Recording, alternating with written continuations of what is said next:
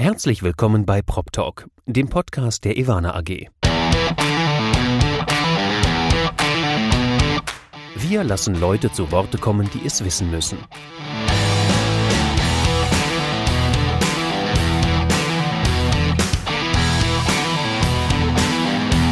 Aus der Branche für die Branche.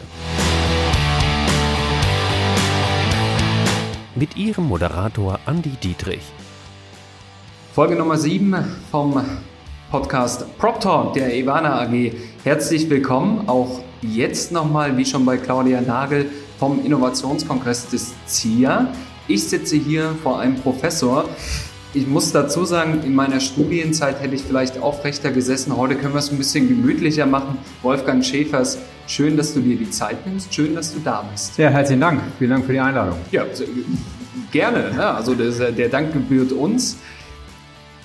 Ich mache es immer so, dass ich die, die Gäste, die wir haben, vorstelle. Und das würde ich gerne auch bei dir machen. Ich kann dir aber versprechen, ich habe nicht jedes einzelne Amt, das du hast, auch wirklich mit brav aufgeschrieben.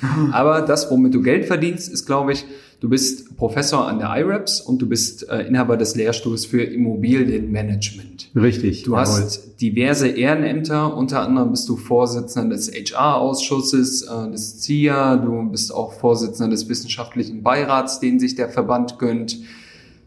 Du bist ein erfolgreicher Buchautor.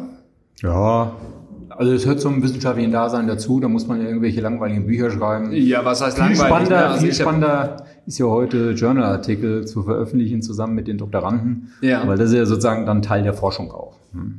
Okay, das ist wahrscheinlich eine der Paradedisziplinen dann, Mhm. äh, die du anbringst. Hast du schon mal nachgezählt, wie viele Doktoranden du in deiner Zeit begleitet hast? Oh, Das sind jetzt mittlerweile über 20 Doktoranden, die ich Okay. sozusagen äh, allein nur in Regensburg bei der IRAPS Ja. äh, in Anführungsstrichen begleitet und ich nenne es jetzt mal produziert haben. Äh, wenn wir jetzt mal die ganze Zeit zurückgehen, seit meiner eigenen Promotion äh, bei Professor Schulte, dann sind das, glaube ich, mittlerweile über 90 äh, Okay. Doktoranden, die man irgendwo mal gesehen hat auf dieser Wegstrecke äh, dorthin. Ähm, also ich glaube schon eine erkleckliche Zahl und zeigt eben, dass die Immobilienökonomie als Wissenschaft tatsächlich auch in Deutschland angekommen ist. Das äh, kann man deutlich sagen. Also ich glaube, Ja. wenn man sich mal die Chefetagen der Branche anschaut, da hast du wahrscheinlich jeden zweiten dann ausgebildet. Ja, also wir haben ja, wir sind ja nicht nur in der grundständigen Ausbildung, sondern tatsächlich ja auch in der Weiterbildung aktiv. Ja. Äh, Und wenn du da überlegst, dass wir rund, ich glaube, 5000, 6000 äh, Absolventen bei der Akademie, äh, also in dieser Weiterbildung haben, dann und dann nochmal rund, immer geschätzt, äh, 1000, 1200 äh, jetzt in Regensburg schon in der grundständigen Ausbildung im Sinne von Bachelor- und Masterstudiengänge, dann sind wir wahrscheinlich schon so weit, dass jeder Zweiter Ja. Aus der deutschen Immobilienwirtschaft irgendwo von uns oder mit uns in Berührung war. Zumindest unter deine Augen getreten ist, äh, damit du dann So sagen kannst, Hire oder Fire. Ja, genau. Sehr gut. Ja, okay, die Talentschmiede IRAPS muss ich mir mal merken. Ich bin so einen ganz schwierigen Weg gegangen, aber ich bin ja InnoPRler. Äh, Da, da muss man keine Immobilienökonomie verstehen. Ähm, was ich aber auch noch nachschießen muss, wenn ich an den Händedruck heute Morgen denke und die Hand, die immer noch schmerzt, du bist auch ein erfolgreicher Sportler. Ja, das äh, mache ich aber auch erst, seitdem ich sozusagen mich auf meinen Professorenamt zurückgezogen habe. Ja. Äh, ich mache Triathlon, äh, das heißt langes Fahrradfahren, lange Schwimmen und noch ein bisschen Laufen. Äh, Okay. Und äh, ja, das hält einen fit. Und war schon mal die Teilnahme in Hawaii dabei?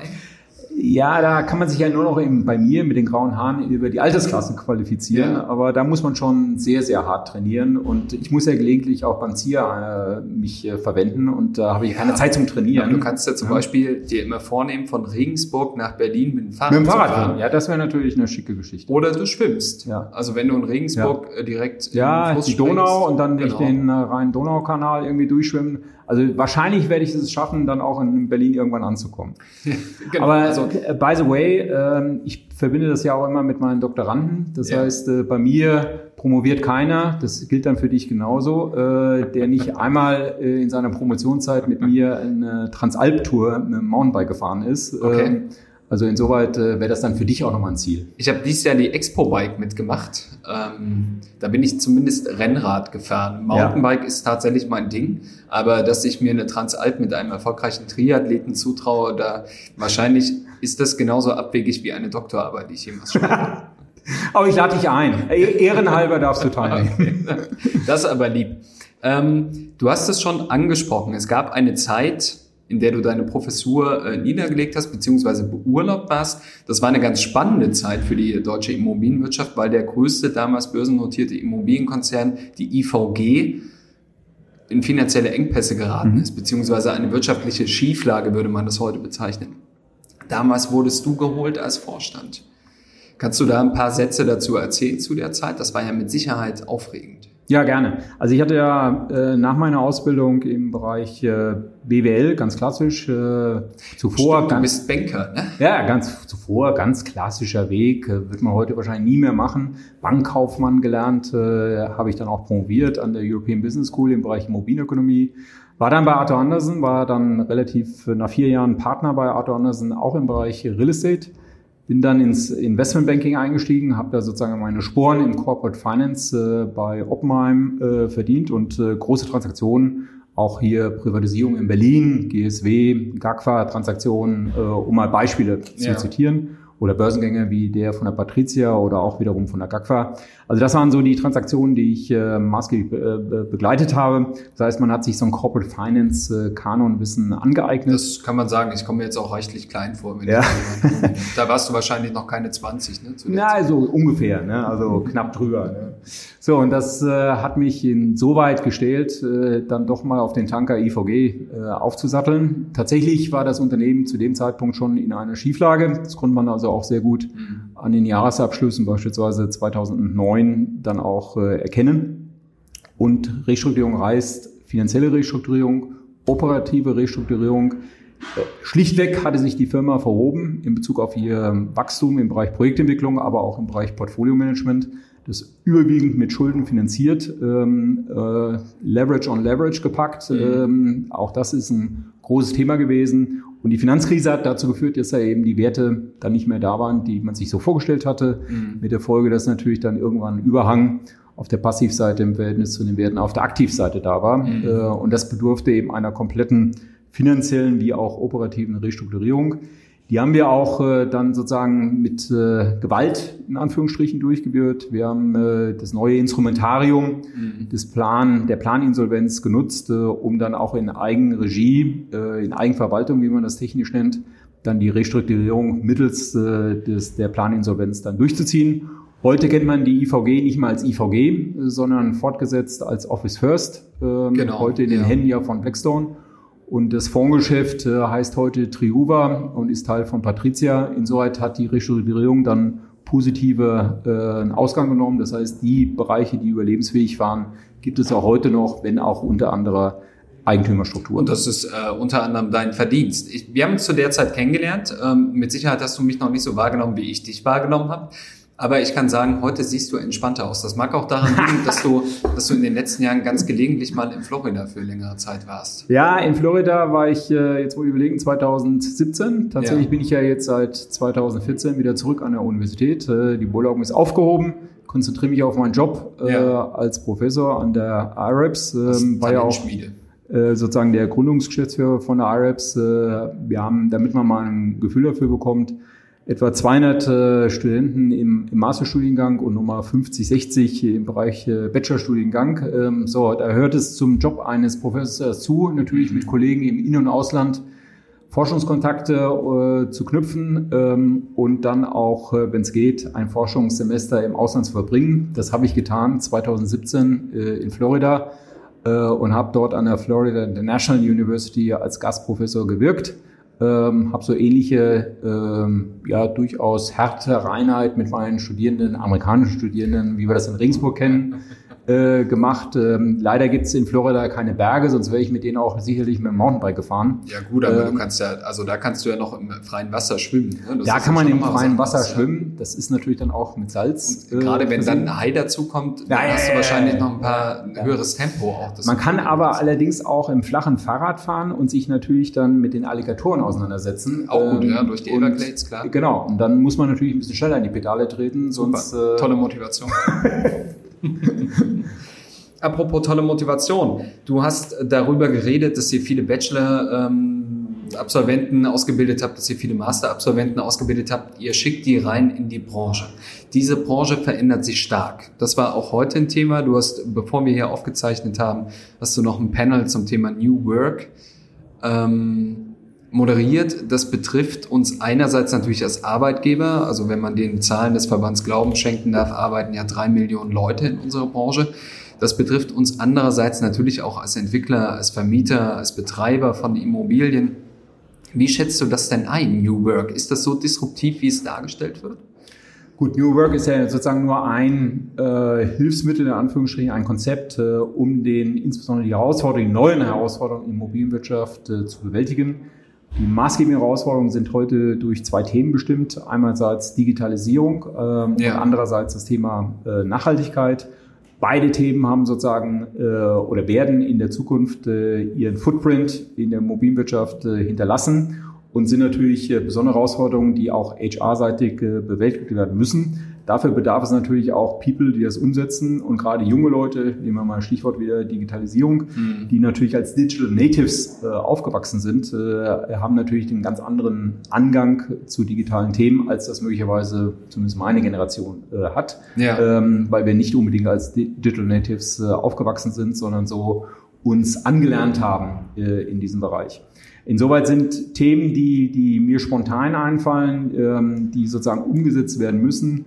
Thema äh, im Bereich Projektentwicklung, Building Information Modeling, das okay. Thema Cradle to Cradle, äh, das Thema Lifecycle Costing, ja, okay. ähm, die mit digitalen Instrumenten unterlegt sind.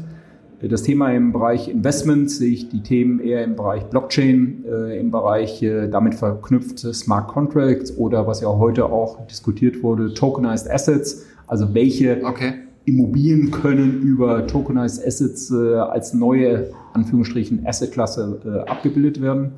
Und es setzt sich natürlich fort äh, im Bereich auch der Bestandsbewirtschaftung, also alle Themen, die auch im Sinne der Marktauswertung oder Immobiliendatenauswertung äh, uns zur Verfügung stehen, werden wir über Big Data Analytics oder über äh, äh, künstliche Intelligenz oh, in irgendeiner Weise benutzen. Da rennst du ja offene Türen ein. Das ist ja der Podcast der Ivana AG, die genau ah, in dem Bereich aktiv ja. sind. Also vielen Dank für die Werbung. Du kriegst da noch eine Mütze, die ja, kannst du dann bei künftigen Veranstaltungen tragen. Genau. Ähm, wie geht ihr denn damit um? Ich meine, Immobilienökonomie ist an sich erstmal eine klassische akademische Disziplin. Ist in Deutschland noch nicht so alt tatsächlich, aber ihr müsst euch ja irgendwie darauf vorbereiten. Da kommen ja neue Berufsbilder, die auch mit der Immobilienökonomie zusammenkommen und auch die Ausbildung verändert sich. Also die digitalen Möglichkeiten sind heute schon ganz andere, auch im universitären Bereich nehme ich an. Ähm, also als ich vor zehn Jahren studiert habe, auch da gab es schon Laptops und auch da hat man schon äh, irgendwie mit digitalen Readern gearbeitet und Online-Vorlesungen etc. Wie sieht denn der Alltag heute aus im Vergleich von vor 20 Jahren. Ja, ich habe ja die, sagen wir mal, die wesentlichen äh, technologischen Änderungen skizziert. Mhm. Ähm, jetzt gilt es im Prinzip, diese Änderungen eher auch in den universitären Alltag mit einzubeziehen. Das heißt, wenn wir über eine Vorlesung reden, beispielsweise Projektentwicklung, dass man dann tatsächlich Themen wie BIM äh, oder Cradle to Cradle oder das Thema Lifecycle Trusting tatsächlich lehrt und auch durch Workshops äh, dann entsprechend umsetzt. Okay. Wir haben beispielsweise im letzten Sommer, also jetzt im Sommersemester, mit der äh, Ostbayerisch Technischen Hochschule, dort im Bereich digitales Bauen äh, und mit der äh, TU München und dort mit dem Bereich Architektur äh, nachhaltiges Bauen gemeinsames Projektseminar gemacht. Das heißt, eine Projektentwicklung angegangen, die ein Nutzungskonzept hatte, die ein Architekturmodell hatte, welches in okay. ArchiCAD erstellt wurde, was dann in ein BIM-Modell übergeben wurde. Mit dem BIM-Modell wiederum wurde bis hin zur Ökobilanzierung, bis hin zur Bauteilkostenermittlung äh, die, das, äh, dieser Baukörper äh, auseinander, analytisch auseinandergenommen um daraus wiederum eine Wirtschaftlichkeitsberechnung ableiten zu können. Okay. Das heißt, soweit geht ähm, der, der, die Lehre in dem Zusammenhang und das auch in der Umsetzung interdisziplinär mit Architekturstudenten, mit Bauingenieuren und mit Immobilienökonomen. Das heißt, wir sind nicht nur dabei, nur ein bisschen Zahlen zu schubsen, sondern wir gehen über die Grenzen mhm. der jeweiligen Fächer hinaus. Ja, Zahlen schubsen soll ja irgendwann auch die KI machen, nehme ich an. Ne? Das ist äh, auch ein gutes Stichwort ähm, äh, im Bereich beispielsweise der Forschung sind wir jetzt dabei, mit KI, mit Machine Learning-Algorithmen, mit Deep Learning-Algorithmen ähm, Marktvorhersagen auf dem Immobilienmarkt zu machen. Wie funktioniert das? Wir haben eben festgestellt, klar, man kann jetzt den Immobilienmarkt im Sinne von Mieten und Preise analysieren.